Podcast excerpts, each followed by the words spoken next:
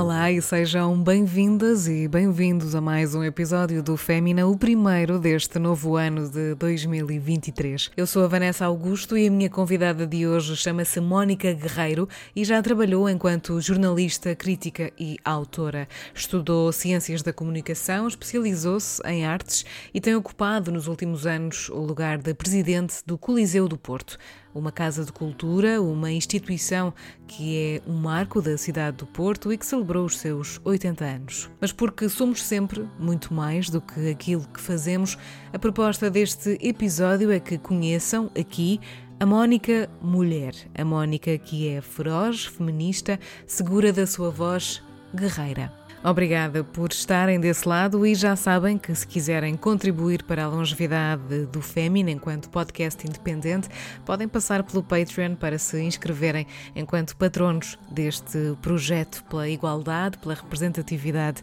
e, claro, pela vulnerabilidade. É um simbolismo que faz a diferença e que ajuda a manter vivo este podcast. Damos então início ao novo episódio. Ficamos com as palavras de Mónica Guerreiro no Fémina.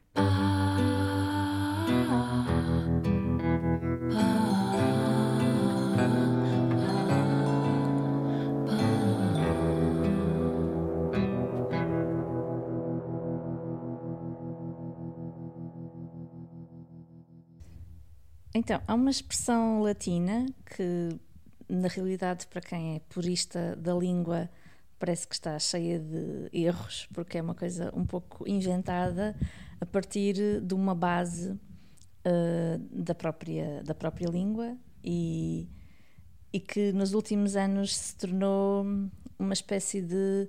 Um, um mantra. Sim, e uma também atitude de guerrilha feminista. Uhum. Há imensa gente com esta frase tatuada no corpo, mulheres especialmente. Uhum. Um, e a frase em, em mock latim é mais ou menos assim: Nolite te bastardes carborundurum. Uhum. E o que é que isto quer dizer? Um, não deixes que os cabrões te puxem para baixo assim um pouco em, em vernáculo, seria qualquer coisa como isto. Um, é uma hum, expressão que foi popularizada um, pela Margaret Atwood, uhum. que é a autora do The Handmaid's Tale, uh, e que quer no livro, quer na série de televisão que se seguiu, um, ficou como um recado uh, das uhum. aias, umas para as outras, na impossibilidade comunicarem livremente, elas gravavam esta mensagem como um, um grito de resistência à opressão. E é assim que damos as boas-vindas a Mónica Guerreiro. Bem-vinda, Mónica, a este espaço uh, onde podes ser tu mesma e onde podemos também falar sobre estas questões sem qualquer problema. E que bom teres trazido não só a, a Margaret enquanto autora, uh, mas também esta, esta citação e esta frase que ficou também eternizada pela série, Imagino que sejas fã da série também. Sim, muito da Margaret, da autora, Sim. das suas várias obras, e a série, claro que é, é tem episódios fantásticos hum. e outros uh, médios, mas uh, foi autenticamente um, uma coisa à qual hum. eu tive viciada uhum. durante bastantes meses. Sim, um abanar de, de sistema e alguns medos também uh, virem ao de cima, imagino eu, pelo menos. Lembro-me de ter ficado um pouquinho assustada com algumas realidades que pareciam um bocadinho iminentes na, na própria série.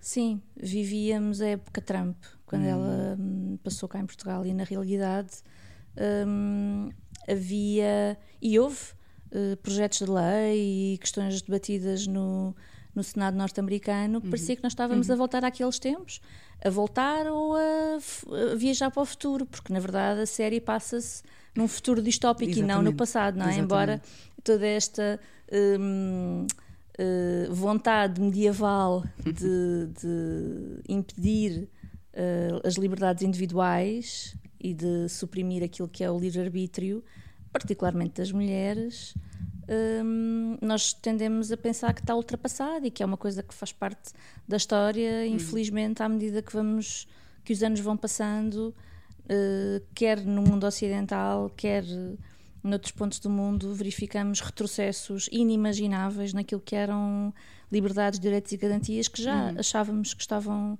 quer dizer, dos quais não Sim. havia voltar para trás e está a haver. Hum. E é, é, muito assustador. Parece que cada passo, que cada movimento do mundo, temos de pôr tudo em causa outra vez. Sim, eu, eu preocupa-me muito esta ascensão de ideologias que querem controlar muito a vida hum. dos outros. Hum. E hum, recordo-me quando eu era adolescente, eu era adolescente nos anos 90, hum, achava muito difícil que houvesse tantas pessoas ainda que discriminassem os outros, que não fossem em prol da igualdade, pessoas eram racistas, pessoas eram homofóbicas, e eu pensei, não, mas isto, a cada ano que passava, eu via que os assuntos eram deixando de ser tabu, eram mais falados na televisão. Por exemplo, falava-se da Associação Abraço, portanto, de repente, parecia que havia certos temas, a estigmatização dos doentes da HIV, por exemplo, uhum. que se um estavam exemplo, a conquistar sim. direitos. E eu olho hoje em dia e penso, uh, uh, uh, eu, adolescente, imaginei um futuro que não é o que nós estamos a viver. Uhum. Estamos a viver um futuro, infelizmente, com um, retrocessos. Eu acho que devíamos progredir, não é? E devíamos procurar um mundo melhor para todos. E estão cada vez mais pessoas a votar por uh, representantes políticos que advogam o contrário. E quando vemos um Bolsonaro, um Trump, um Boris Johnson, que eu ponho no hum. mesmo saco também, só para não sairmos assim do mundo que nos é mais próximo, um, fico muito assustada pelo futuro e pelas próximas gerações hum. e por uh, pensarmos que somos educadores das próximas hum. gerações e como é que nós conseguimos que eles resgatem essas liberdades que nós achávamos que estávamos a conquistar e que estamos a deixar perder. Hum. Já vamos voltar a estas questões, Mónica. Fazer aqui um, uma pequena ligação também a este início que trouxeste para o nosso episódio. Um, antes, antes de, de, mergulharmos, calhar um bocadinho mais, mais fundo também no teu latim, porque sei que, que é aqui uma, uma qualidade tua e que muito valorizamos, como sabes, neste espaço. Dizer que estamos no Coliseu do Porto, isso também é importante referir. Estamos neste momento onde julgo que seja o teu gabinete, o Sim. teu gabinete de presidente do Coliseu do Porto. E imagino que estar aqui neste lugar esteja também um, ou, ou traga muitos outros assuntos para cima da mesa, mas perguntava-te então o porquê de teres trazido esta citação para o Fémina, o porquê de disto ser especial para ti ou de mexer contigo em algum, em algum ponto, em algum nervo específico. Enfim, o que é que também. Que tipo de força é que te dá este tipo de, de mantras, digamos? Hum. Eu sou muito adepta uh, da força das palavras. Hum. Uh, além de ser uma consumidora ávida também, obviamente, de música, de dança, de cinema, uh, a ligação à literatura, à poesia, à prosa e ao teatro também é algo que hum, me acompanha desde muito, muito nova e eu acho que é assim o meu amor mais antigo, é, são mesmo as palavras, porque eu tinha, hum, tive vontade de aprender a escrever uh, muito cedo, um, escrevia de minha autoria, portanto, inventava uhum. pequeninos versos.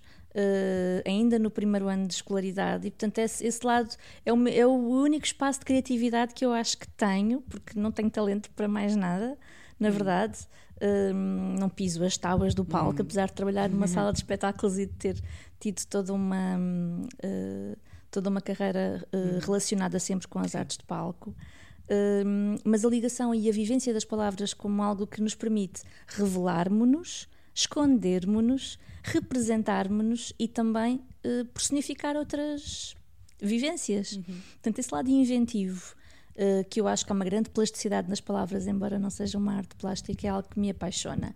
Quando estudei latim, uh, também me divertia a compor coisas numa língua que diziam morta, mas que, que era hum. super divertida de uhum. compor, porque tem muita aproximação a línguas que também estudei, como o alemão. Uhum. Uh, o latim também tem géneros e uh, também tinha uma espécie de uh, riqueza matemática na forma como as frases eram estruturadas. E isso tudo eram desafios e enigmas que era muitíssimo uh, interessante de, de, descobrir. Hoje em dia também sou uma consumidora dos livros do Frederico Lourenço, essa uh, referência nacional na, na, área dos estudos latinos e gregos.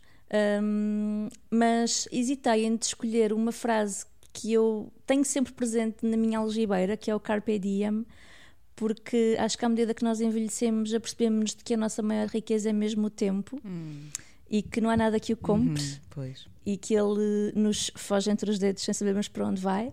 Um, mas eu acho que a frase da Margaret Atwood é muito mais uh, feminista e muito mais instigadora hum. para a batalha. É visceral, não é? E nós estamos numa batalha, hum. Vanessa, porque um, o mundo está a um lugar muito pouco recomendável neste momento. Hum. Podemos começar por aí também este nosso exercício de, de, vulnerabilidade, como eu gosto de lhe chamar. Como é que não se perde a esperança? Como é que se tem noção do campo de batalha e não se perde a esperança? Porque estamos a falar de uma batalha que, como dizias, é, é de valores, é de é, é ideológica. Portanto, como é que nós conseguimos aproveitar o dia, viver um carpe diem, mas ao mesmo tempo construir um futuro que seja positivo? Eu acho que a nossa missão como seres conscientes e estamos um, acordados para o facto de, e eu não usei a palavra acordados de, de ânimo leve, hum. porque acho que é bom ser acordado. Hum. acho que Sim. não podemos uh, também deixar-nos uh, deixar que nos fechem os olhos e deixar que nos tapem a boca.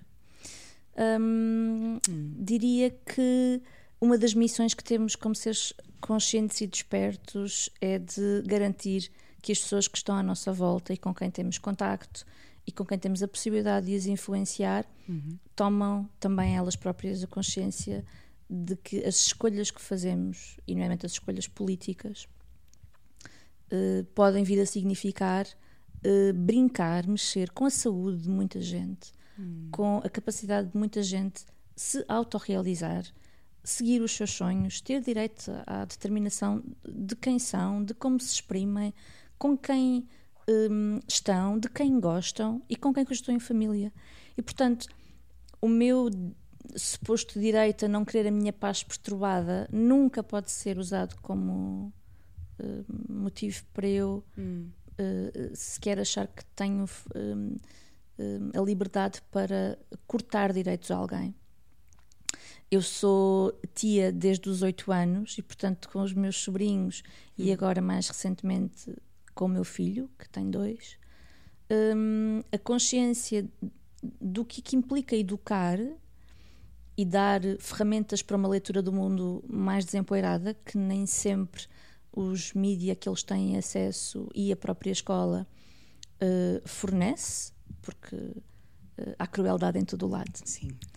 Uh, leva-nos a, a, ter essa missão e isso é mesmo uma vocação que nós temos que assumir. Se calhar somos, damos por nós a ser a tia chata que está sempre a, a lembrar que uh, os brinquedos hum, não são genderizados claro. e que não há livros para rapazes e para raparigas. Quer dizer, e não admitir que a violência que começa muitas vezes em palavras, mas frequentemente não, não para aí, mas que mesmo em palavras não é aceitável.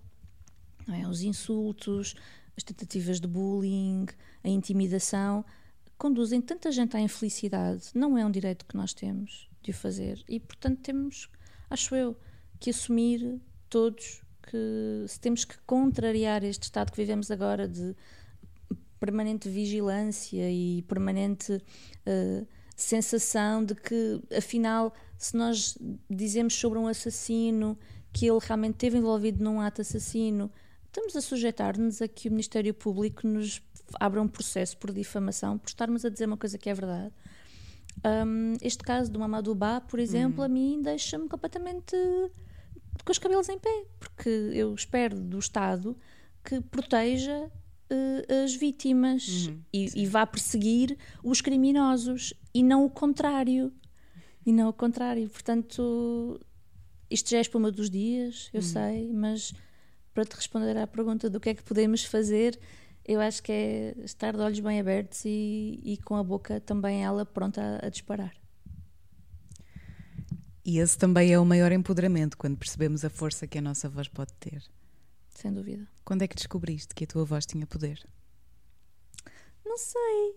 Não sei se não sei se ainda estou a tentar descobrir, ou seja, se ainda estou a construir para mim própria um espaço e hum. uma hum, capacidade de influência onde haja uma mensagem, porque só vale a pena ter voz se, se tivermos um conteúdo para, para, para, para passar. E como te digo, a minha esfera de influência tem sido muito no seio familiar, junto das pessoas Mas com quem isso é ter eu... uma voz ativa também. Sim. É, é mais importante às vezes Sim. do que, do que achamos. Aquela ideia de começa por mudar o teu quintal, não comeces por Claro. tentar mudar o mundo, mas o que é que podes fazer na tua proximidade? Eu tenho tentado fazer muito por aí, uma espécie de pedagogia da vizinhança. Uhum. Hum, lá está, às vezes torno-me um pouco chata, com, compreendo, Nos almoços de família, não é? compreendo que isso possa ser. Então, quando é almoços e eu começo com as questões relacionadas com o consumo de animais, pronto, também, também, também é Hum. todo, uma outra, todo um outro debate. Hum, Muito ma- importante e pertinente também. Eu considero que sim, Sim. eu considero que sim. Mas para te dizer, a minha voz ou a minha capacidade de passar uma mensagem passou, numa primeira instância, pela possibilidade de publicar, e eu fui muito afortunada porque começo a publicar eh, aos 15 anos num jornal nacional, portanto, a uma escala, eh, para mim, para a minha altura, um, um bocadinho inimaginável. Um, quando me convidaram a, a começar a publicar no Blitz, que era o Blitz, o Uhum, jornal sim. ainda, um, em papel. Já foi há um Uh, tempinho, sim, já mas um ainda nos tempinho. lembramos do Blitz em papel. Eu tinha hum, era, era novíssima e por isso tinha se calhar uma consciência limitada eh, de que aqueles meus artigos iam ser lidos por muita gente e que ia começar a receber hate mail e Hum. Já, já existia isso na E já, altura, já. não é? já Claro. já portanto não era o bashing nas redes sociais mas eh, recebi muitas cartas de ódio hum, e, e com uma capacidade de encaixe que ainda estava a desenvolver e depois claro ganhamos uma carapaça e percebemos que as opiniões eh, são múltiplas e é impossível eh, querermos agradar a toda a gente, Claro. ainda para mais em questões estéticas, quer dizer, os juízes artísticos sobre espetáculos, discos, concertos, quer dizer, não vai haver nunca a capacidade de nós exprimirmos o sentir de todas as pessoas que, que participaram daquele claro, fenómeno e- artístico, porque todas o sentem de forma diferente. Um, E- um jornalista, é um verdade, repórter, está a dar o seu testemunho. Sim, sim, sim. E aquele clichê acaba por ser um bocadinho verdade. Se, se agradares a todos, não agradas a ninguém. Portanto, Sim. acabamos por, eh, por Sim. perceber que isso é E inevitável. principalmente não vamos agradar muitas vezes ao protagonista eh, do espetáculo. Como é que uma criadora e uma jornalista, ex-jornalista, chega aqui? Chega a um Hum. lugar de, de presidente de, de um sítio tão importante como o Coliseu eh, do Porto, eh, que gera tantos artistas, que recebe tantos espetáculos há tanto tempo, há tantos anos, há 80 anos. Como é que é para ti esta experiência? Como é que está a ser? Olha, eu adoro o que faço e vou tentar explicar porquê. Temos um dia a dia sempre muito carregado de respostas para dar, problemas para solucionar, Epá, mas dá uma pica porque não há nenhum dia igual ao outro. E o que é engraçado de trabalhar numa casa de espetáculos de alta rotatividade, como é o caso de um coliseu, em que não fazemos propriamente carreiras longas de espetáculos, não estamos. Não, todos os dias temos pessoas diferentes a colocarem-nos perguntas novas e a precisarem que nós estejamos sempre no nosso melhor e a dar o nosso melhor. É aquilo que mais me impele para hum, quer junto com a equipa, quer no meu trabalho individual, eh, tentar estar sempre à altura. E a altura do Coliseu é, epá, é exigente, não é? São 80 anos de, de tradições, História, claro, de história e de um serviço que se quer de excelência, o melhor possível, não é? quer na nossa capacidade de acolhimento, na qualidade e na excelência do trabalho das equipas, de produção, de técnica, de acolhimento do público. Portanto, tudo isso são, são pequenos pontos de um ecossistema que se pretende que, como é das artes ao vivo, naquele momento é que tem que correr bem. Portanto, não há segunda vez, não há Claro. vamos agora fazer e depois a seguir fazemos à série. Não, quando acontece é mesmo, já está. E portanto, eh, dá para estar todos os dias a aprender coisas novas, que eu adoro, e para estar ao mesmo tempo também a problem solving, ou seja, de cada vez que surge um assunto é, hum, é fascinante como eh, várias cabeças a tentar resolvê-lo eh, e o trabalho de equipa nisso é, é absolutamente fascinante perceber hum, como, como os talentos que as pessoas têm nas suas diferentes áreas de especialidade uh, todas confluem para que se faça hum. magia, não é? Quando se tem a sala cheia com 2.955 espectadores em torno de um artista ou de um grupo, ou seja, do que for, aquela energia coletiva é algo de.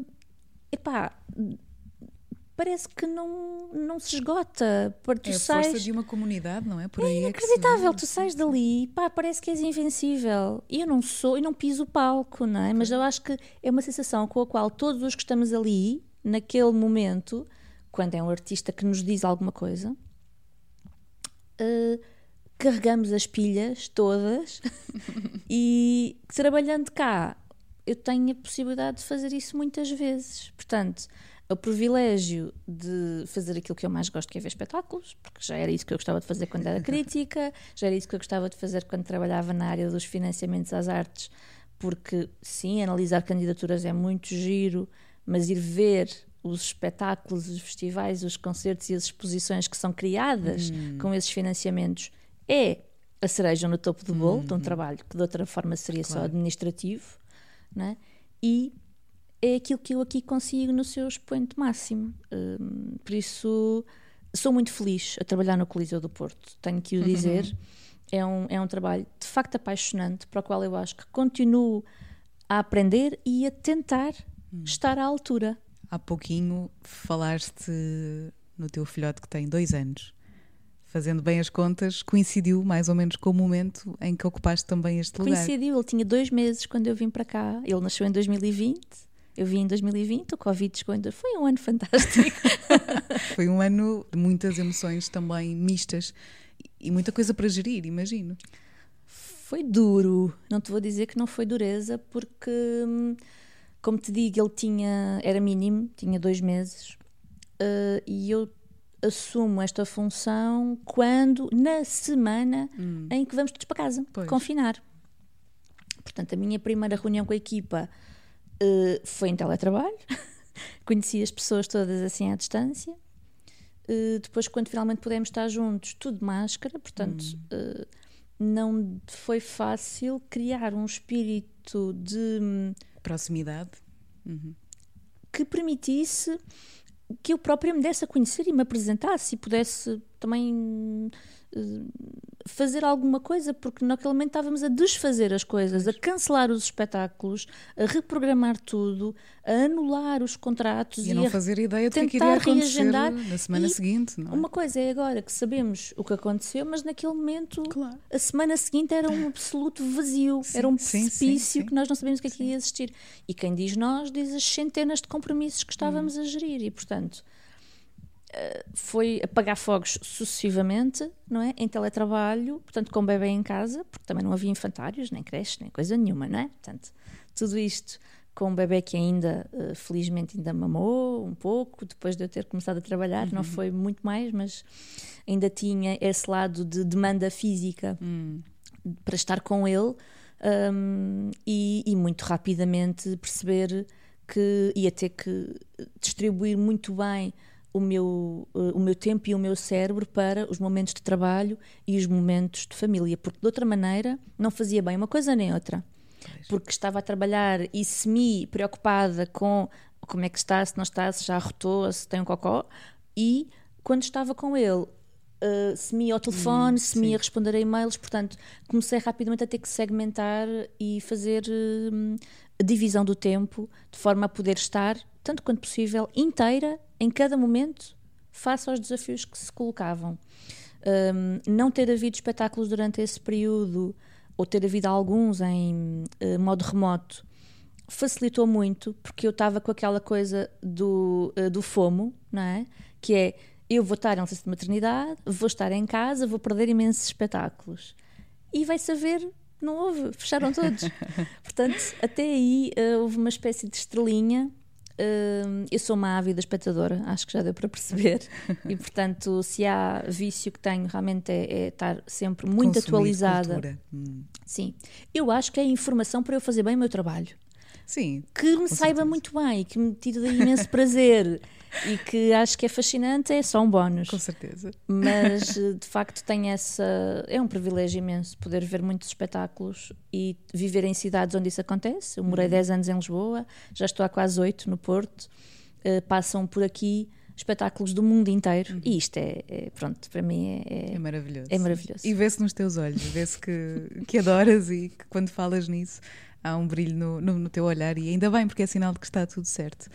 E, e fico, fico mesmo muito feliz por perceber que há aqui um, um, um empoderamento comum entre, uh, uh, entre a Mónica profissional presidente e a Mónica mulher e mãe. E tudo se cruza. Um, ou tudo, tudo, se tem cruzado nestes últimos dois anos, não é? Tudo se tem cruzado imenso. O Leonardo também é um ávido consumidor do Coliseu, porque uhum. uh, tenho tido a possibilidade de o trazer não provavelmente para dentro dos espetáculos, porque há muitos que não são para a idade uhum. dele, mas a comungar um pouco desta energia, da vibração e de estar a participar Sim. daquilo que é a vida profissional da mãe. Cada vez mais importante, não é? Ele vai ter cada vez sim. mais consciência disso. Sim, imagina. sim, nem todas as pessoas têm a sorte de poder levar os filhos para o escritório, não é? é. Eu, eu trabalho num ramo em que isso é aceite e é até estimulado de modo que uh, felizmente não tenho sempre que uhum. escolher uhum. entre claro. estar a trabalhar e estar, e estar com o meu filho. É, essa é precisamente uma, uma questão que temos vindo a debater há muitos anos, não é? A questão em que momento da carreira será apropriado ser mãe, portanto, continuamos a sentir que é preciso fazer uma escolha. Uhum. No teu caso, sentiste isso? Sentiste que que a ambição ainda era algo visto com preconceito? A ambição de querer tudo? uh, observei por diversas vezes pessoas que me tentaram dizer isso, uhum. mas eu não acho isso. Não o sinto e não acredito. Portanto, o que posso dizer é que hum, acho que todas as pessoas, as que se identificam como mulheres, as que se identificam como homens, socialmente são papéis muito diferentes, mas todas devemos ter o mesmo direito à autodeterminação e a escolher o que achamos que é melhor para nós. E que não sejam outros uhum. a escolher por nós, ou a ter a possibilidade de opinar sobre as nossas. ou a nossa natureza, que nem sempre tudo escolhemos. Eu também não escolhi ser mulher. Um, ou as nossas escolhas. E eu não decidi ter um filho até aos 39. Tive muitas, imensas possibilidades de fazer hum, tudo aquilo que uma pessoa que não tem ninguém a seu cargo pode fazer, decidir livremente viagens, férias, uh, noitadas de trabalho ou noitadas de outra natureza. um, a dado momento na minha vida fez-me sentido um, aquilo que acabou por acontecer, ter um filho, foi uma escolha, mas também foi uma sorte, uhum. porque nem todas as pessoas que querem ter filhos conseguem ter filhos. Uhum. Um, e por isso, eu, o que eu tento é fazer o melhor com aquilo que a vida dá. Um, se isso é uma ambição, eu aceito que tenha a ambição, para mim, de cumprir tudo aquilo que eu acho que vai contribuir para a minha autorrealização e para melhorar a vida daqueles que estão à minha volta. Um, neste momento, os meus desafios são esses. E daqui a uns anos não sei uhum. para onde é que a vida me vai levar. Mas o que eu lamento é que os sistemas, na sua grande uhum. maioria, um, da organização laboral, não tomam em atenção a discrepância de energia que é uhum. pedido uhum. a uma parte da população que trabalha e que uhum. não é igual para a outra parte uhum. da população que também trabalha um, mas a vida é muito mais pesada para as mulheres, sem qualquer espécie de dúvida. E quando eu ouço mulheres dizerem que não acreditam nisso do feminismo, eu dá-me vontade de lhes bater. Vanessa, o que é que queres? É assim, eu acho inacreditável. Que ainda se possa dizer isto, não é? Mas Acho existe, mas existe. Quantas mais provas? Daí eu ter feito mais... esta pergunta neste Sim. tom provocatório, porque Sim. efetivamente isto ainda é algo que, que ouvimos, não é? Quanto mais estudos, estatísticas, demonstrações objetivas e numéricas é que as pessoas precisam para uh, entender que esta desigualdade de género que carregamos às costas desde que somos desde sempre, desde que somos povo, portanto, que uhum. ainda permanece hoje, sim, que ainda sim. hoje é pertinente, necessário e fundamental haver feminismo e ensinar os rapazes a serem feministas uhum. também.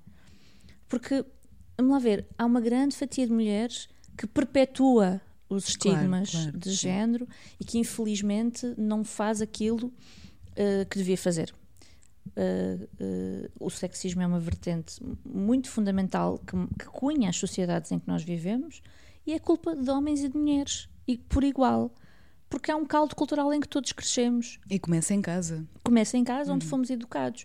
Se partir de nós começar a enviesar um bocadinho essa, essa desigualdade e começar a tentar realmente, se calhar, com discriminação positiva, com medidas que hum, parecem um pouco estranhas, como as cotas, se é isso que é preciso para começar a reequilibrar os pratos da balança um bocadinho, e pá, façamos aquilo a que muitos estudiosos chamam o feminismo estratégico. Uhum. É, não é o feminismo como um fim em si, a igualdade é que é o fim em si, uhum, o feminismo sim. estratégico é que medidas é que nós devemos uh, escolher que, não sendo o ideal, são aquelas que nos países mais evoluídos já demonstraram que nos conduzem a uma maior, hum. a uma menor desigualdade. Claro, e é um futuro mais sustentável nesse sentido. Claro. E, e a novos a criar novos valores, novas condições de trabalho também se para nós continuamos a não ter representatividade uh, ao nível das empresas, ao nível das funções de Estado e de governo, ao nível daquilo que é a gestão do capital, de uma forma uh, que, que repete aquilo que é a representação da sociedade como um todo, e deixamos que praticamente sejam só os homens a determinar muitas das escolhas e muitas das decisões, um, como é que algum dia podemos esperar que isto mude uhum. e que uhum. seja melhor para todos, para os homens também? Claro, claro, claro. Para os homens também. É por isso que eu te falava neste livro que, hum, que decidi trazer, porque hoje em dia não é fácil ser homem.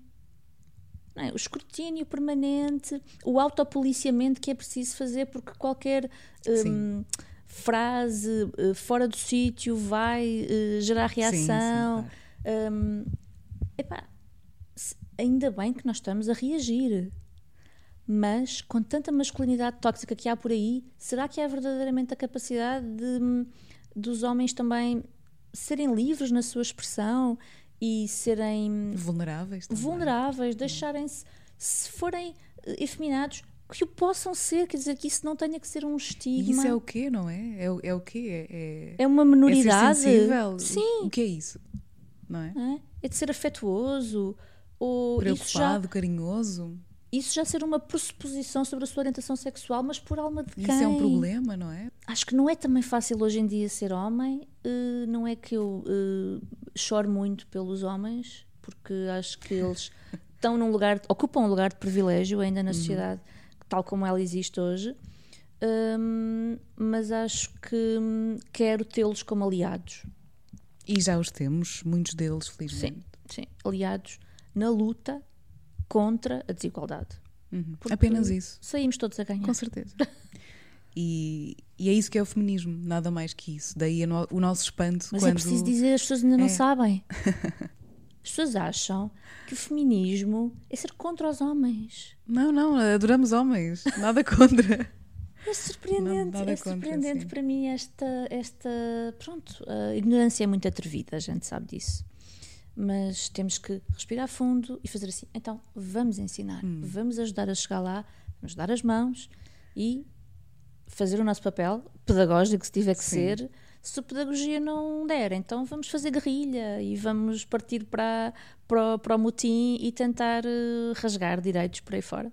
E fico muito feliz por saber que tens um filho que vai crescer com uma mãe como tu, portanto, só por isso já tenho mais esperança no futuro. Eu espero que ele leve para o infantário as mensagens para os amigos.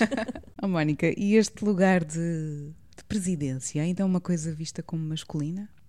Então não, claro que é. Claro que é. Tens sinto, sentido isso nestes dois sinto, anos? Eu, apesar de não ser uma pessoa extraordinariamente hum, conservadora, a verdade é que não me apresento de uma maneira muito irreverente. Quer dizer, tenho uma imagem mais ou menos hum. uh, convencional daquilo que é socialmente lido como mulher. Portanto, não sou uma pessoa extremamente irreverente. Contudo, a quantidade de vezes que as pessoas já me disseram que tu não pareces nada como um presidente. Porque és muito diferente do presidente que estava antes. Ou, quer dizer, umas comparações como se o cargo, a função, uhum. viesse com um determinado figurino, com um determinado guarda-roupa, uhum. com um determinado tom de voz, com uma determinada. Uma atitude, pois. Sim, porquê? Eu acho que tem um bocadinho a ver com as pessoas associarem os lugares uh, de decisão a uma espécie de autoridade. Um pedestal. Exato. E associam essa autoridade ou essa superioridade um, àquilo que tradicionalmente na sociedade uh, o representa, que são quase sempre homens. Uhum. É? Claro. Portanto, há uma. E depois há um estilo de governação, uh, ou neste caso, um estilo de direção, de coordenação, que é aquilo que eu faço, eu coordeno o trabalho das pessoas, mas não.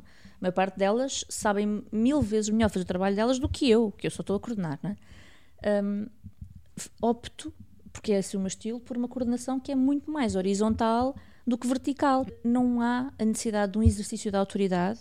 Uh, e isto é verdade aqui, e é verdade, Vanessa, em muitas instituições onde as pessoas também são muito qualificadas, mas que são menorizadas pelos chefes, porque de, disso depende a sua sensação de virilidade. Não é? Porque depois o problema está e as pessoas têm que se sentir importantes. Na sua fragilidade, precisam disso para se precisam, sentirem empoderadas. Precisam. Os símbolos da masculinidade.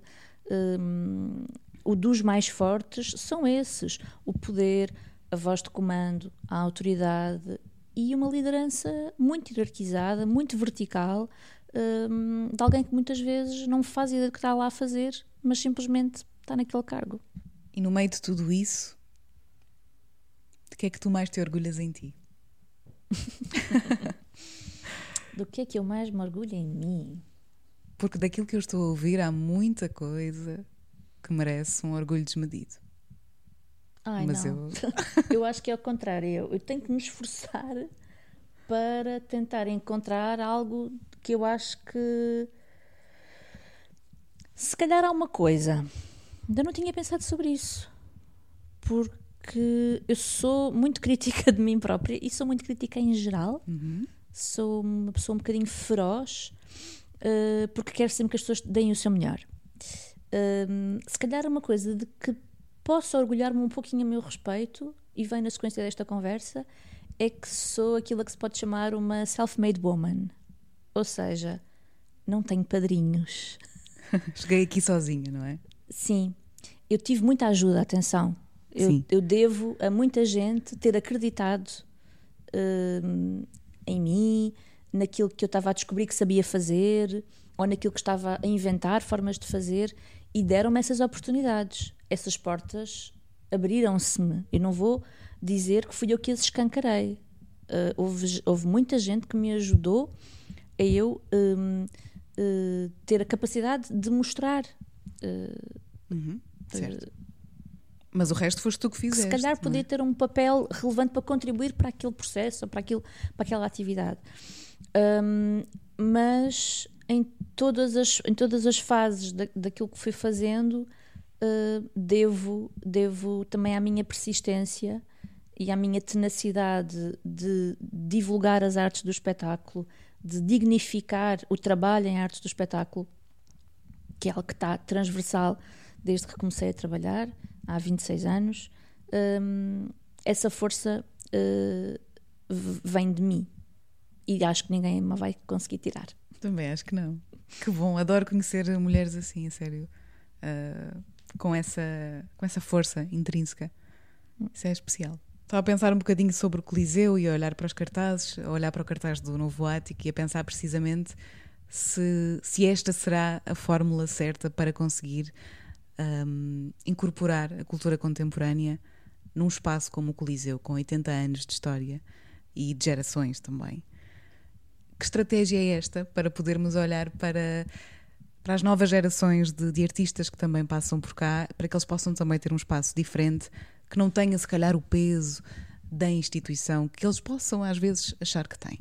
Uhum. É, será esse o caso? Será o novo ático, por exemplo, é, este novo lugar onde novas gerações podem também estar mais leves na sua criação?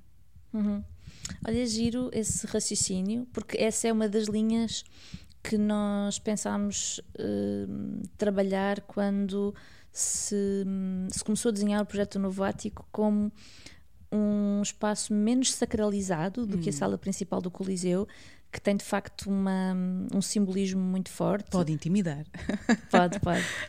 E aparece na carreira da maior parte dos artistas como uma etapa de consagração, e há muitas etapas antes de chegar a essa. E portanto, o Coliseu também pode ser a casa de artistas que hum, têm um tipo de estética que não é para aquela escala, só porque é um outro estilo de música, uhum. só porque estão uh, ainda na fase de consolidar uh, os seus públicos, os seus, os seus as suas trajetórias em termos profissionais. Um, mas na realidade uh, não foi esse o nosso único objetivo. os projetos que estão agora em 2022 a finalmente concretizar e serem reais foram quase todos pensados em 2020 durante, durante no confinamento e no pós-confinamento, em que não havia espetáculos, porque mesmo quando já se podia abrir salas, não havia espetáculos ensaiados, não havia nada para apresentar. Porque era preciso realmente ter trabalhado para que os espetáculos pudessem ser apresentados. E por isso houve ali uns meses em que tivemos a tentar inventar outras formas de, de, de conseguirmos reconectar com os públicos e abrir portas e ter eh, de facto experiências que as pessoas pudessem vir frequentar, aquelas que já estavam preparadas para desconfinar. Um, e uma das coisas que sentimos claramente na nossa organização em termos de Coliseu é que todos os nossos ovos estavam no mesmo cesto uhum. e que é a sala principal. E portanto, quando o, os eventos com multidões são desaconselhados, proibidos ou altamente um, balizados, no caso ocupação a 50%, etc., que tornam a abertura de portas quase impossível, porque estamos a falar de uma sala que é cara, para abrir portas e que, portanto, depende de uma certa métrica de ocupação para ser viável, para ser sustentável. O Coliseu é gerido por uma associação cultural sem fins lucrativos, a Associação Amigos do Coliseu. Por isso, nós não trabalhamos com o objetivo de gerar lucro, até porque não temos acionistas para distribuir dividendos ao final do ano. Uh, todo, todo o rendimento que fazemos do nosso trabalho uh, é no sentido de garantir a sustentabilidade do Coliseu. Uhum, sim das equipas e dos processos. Portanto, quando todos os ovos estavam na sala principal e havia outras salas do Coliseu que não estavam a ser realmente utilizadas e valorizadas, isso fez com que fosse muito mais difícil arrancar uh, depois do confinamento. E, portanto, foi aqui implementada uma estratégia de valorização dos nossos ativos adormecidos. Uhum. Era o caso do Salão Azul, agora batizado Lounge AGAs, onde está um artista visual em residência artística, neste caso um artista de Brasília. É o caso do Novo Ático, tem concertos todos os domingos à tarde. Uh, constatámos através aqui de nossas conversas com os Maus Hábitos, com o Passos Manuel, que era um dia que eles não abriam e, portanto, era simpático ver a oferta nesta zona da cidade ao domingo, matiné, porque era uma coisa que não estava, não estava a acontecer. É o caso também da Adega Regional, que é outro espaço desconhecido do Coliseu, que está fechado há 40 anos. Um complexo cultural com vários espaços e várias atividades a acontecer em simultâneo, que é isso que mais nos, uh, neste momento, uh, inspira a conseguir projetar para o Coliseu uma vida longa, pelo menos mais 80 anos. Sim. Antes de ouvirmos então que sugestões culturais é que trazes, Mónica, e para fecharmos aqui a nossa conversa, e apesar de ter ideia da palavra que poderás dizer, pergunto-te, numa palavra ou em poucas palavras, quem é hoje a Mónica Guerreiro? Hum. Acho que me sinto em lançamento. Em ascensão, em. Em. Sim. A ir. A ir, sim. uh, à procura do que é que vai ser uh, a seguir e de me deixar encantar pela descoberta. Sou uma curiosa nata, adoro descobrir coisas, por isso adoro aprender. Então eu acho que tem a ver com isso. O blackout antes do espetáculo, tudo pode acontecer. Esse momento é. Aquele nervoso na barriga, não é? Sabe tão bem. E eu acho que na vida também sou assim. Hum. Estou muito ansiosa por saber o que aí vem. Obrigada, Mónica. Acho que é isso. Obrigada. e agora sim, o que é que nos trazes? O que é que nos sugeres? Então. Estás feliz? Olha, trouxe um, um, livro da Germaine Greer, o, o The Boy, que é um álbum ilustrado, portanto tem mais de 200 imagens, onde hum, esta grande pensadora e feminista nos faz um percurso da cultura visual do corpo jovem masculino.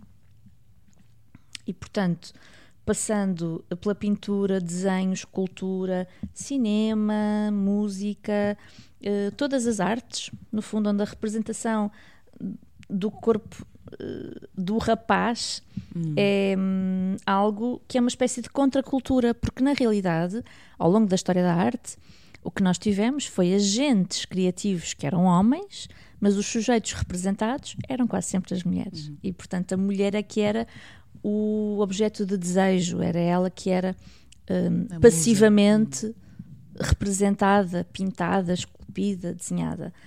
E aqui ela fa faz uma espécie de, como, como dizia Benjamin, uma espécie de conta a história a contrapelo, conta o outro lado da história, que é o desejo do olhar feminino sobre o corpo do homem e de que maneira que a representação uh, dos homens ao longo da história, ela também vai à cultura pop, vai abrir aqui uma página, tem o Boy George, hum. por exemplo, um, e, e, é um livro pá, mesmo muito, muito, muito interessante porque justamente nos permite uh, olhar para as coisas o contrário daquilo pois que fomos é. ensinadas. É. Sim, sim.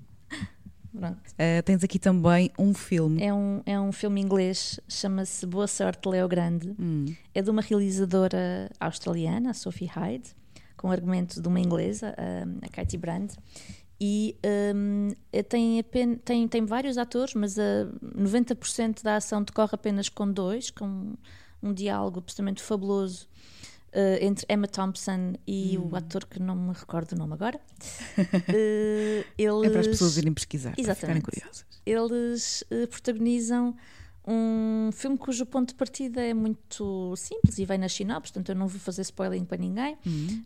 uma senhora chega à meia-idade e apercebe-se que ainda não teve o seu momento de libertação sexual e decide contratar os serviços de um prostituto porque quer experimentar coisas que ainda não experimentou e, portanto, decidiu comprar certo. esse serviço com muita racionalidade e lógica. Emma Thompson no seu melhor, será isso? Sim. o filme é uma comédia, atenção, mas é uma comédia com, com coisas muito sérias hum. um, e é um filme profundamente emancipador para as mulheres. Hum. É um filme onde a mensagem feminista está a passar em todos os minutos justamente porque as ideias de tabu associada à vivência da sexualidade são para as mulheres muito castradoras.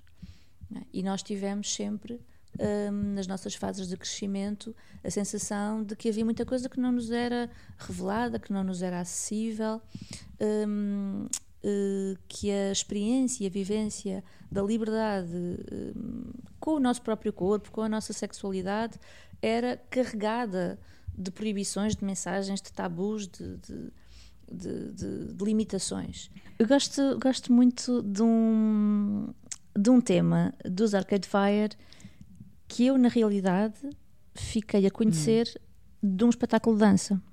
Que Não foi um espetáculo da Marlene Monteiro Freitas, uhum. que é uma coreógrafa uh, cabo-verdiana, portuguesa, uh, absolutamente fantástica. E o espetáculo terminava uh, termina, o espetáculo ainda, ainda, se realiza, termina com uh, um, um, um, momento musical em que eles cantam este, este hum. tema, My Body is a Cage. Que é arrepiante. Do, dos Arcade Fire. O tema em si já é fortíssimo. É? Depois tem uma letra absolutamente hum, fascinante e inspiradora. E ver aquilo depois da peça, no, no, no, no clímax da peça da Marlene, hum que é o de marfim e de carne, as estátuas também sofrem. E no fundo vem aqui buscar o mundo da escultura também, que acabámos de falar agora uhum. sobre, sobre este mundo clássico, um, onde a discrepância de género ainda estava tão presente. Um, de que forma é que os nossos corpos ainda são prisões? De que forma é que nós não estamos a conseguir ultrapassar muitas uhum. vezes o aspecto das pessoas, a maneira como elas se apresentam, julgamos, eh, elaboramos sentenças em relação àquilo que é a, liberdade de expressão um, e são prisões mentais, na verdade, e que nós temos que começar a, a, destruir, porque o que importa sobre nós e sobre os outros é o que está cá dentro. E, hum. e de facto os corações são todos da mesma cor e todos, uhum. e todos pulsam e todos sofrem. Uhum. Por isso acho que temos que ser mais tolerantes e gentis, uh, especialmente com, com a chamada suposta diferença do que é que quer que isso seja, porque uhum. eu nunca hum. conheci ninguém igual a mim, portanto, também nunca conheci é ninguém igual a ti, portanto, supostamente somos todos diferentes mesmo. É isso mesmo isso. Não é um chavão, é mesmo verdade. Quando te pedi música, uh, de uma forma geral, uh, a tua resposta foi também Nirvana, basicamente tudo. É. Imagino eles... que tenha sido importante, não é? Bom, isto estávamos aqui outra hora a falar sobre a importância dos Nirvana no meu crescimento. enquanto, 90, pois. Enquanto jovem adolescente, porque foi o primeiro concerto a que eu quis ir um, Pavilhão Dramático de Cascais. Ah, sim. Fevereiro de 94. O mítico concerto. Muita gente fala desse concerto. Pois fala. Eu não falo. Sabes porquê? Porque eu tinha 12 anos e não me deixaram ir. E, e nunca mais esqueceste, não é? Eu perdoei os meus pais. Pronto. Eles estão perdoados. Mas uh, digamos que o suicídio do Kurt Cobain, passados três meses, tornou essa hum. falta um, insubstituível.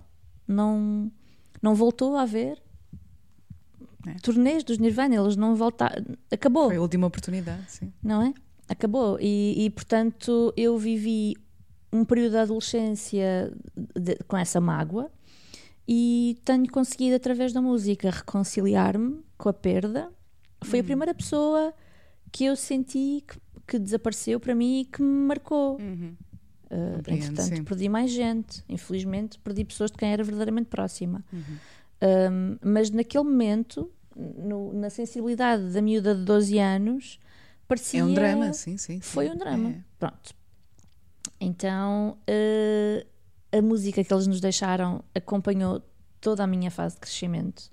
Eu sei que isto é um clichê, mas eles têm música muito poderosa. Há muitas outras bandas que eu ouço e muitos outros artistas que, que me acompanham mas estes poucos discos que formam o repertório dos Nirvana um, são para mim todos muito, muito, muito, muito especiais, porque me reenviam para, para um tempo de crescimento, de descoberta, de um, autoconhecimento, de criação de ferramentas para trabalhar a confiança em mim própria. Hum. Eu era uma miúda com uma muito baixa autoestima. Ouvir a música dos Nirvana e com um líder e um letrista e compositor que também tinha os seus problemas, um, foi algo que, que, foi salvífico para mim muitas hum. vezes. Por isso eu não consigo deixar de falar neles. Terá sido uma âncora para ti também ao longo da vida? Sim, eu acho que poucas vezes fui mais feliz na vida do que quando vi alguns espetáculos hum. que me levaram a lugares que eu não sabia que existiam. Hum. Eu fui transportada, não é? E, e, e foram revelações. E eu acho que hum, toda a gente devia poder passar por isso. É por isso que eu acho que era fundamental haver uh, ao Plano Nacional de Leitura, ao Plano Nacional uh, de Cinema, uhum. agora já ao Plano Nacional das Artes, realmente que seja estruturante uh, na educação de crianças e jovens a passagem por estas experiências. Ir a concertos, ir a espetáculos, tomar contacto com artistas. Um, que faz muita diferença no crescimento de uma criança. Abre, abre a cabeça, abre-nos mundos. Completamente. É, é, estruturante, de facto. Que maravilha. Mesmo. Vale Mónica, muito a pena. Foi um prazer, valeu muito a pena também estar aqui contigo no Coliseu Obrigada, do Porto. Obrigada, Vanessa. Neste, Volta sempre. Obrigada, neste espaço cheio de, de energia boa e é um prazer autêntico ver uma mulher como tu aqui neste lugar de presidência do Coliseu. Que venham muito, muitas mais coisas boas. Obrigada. Obrigada. My body is a cage that keeps me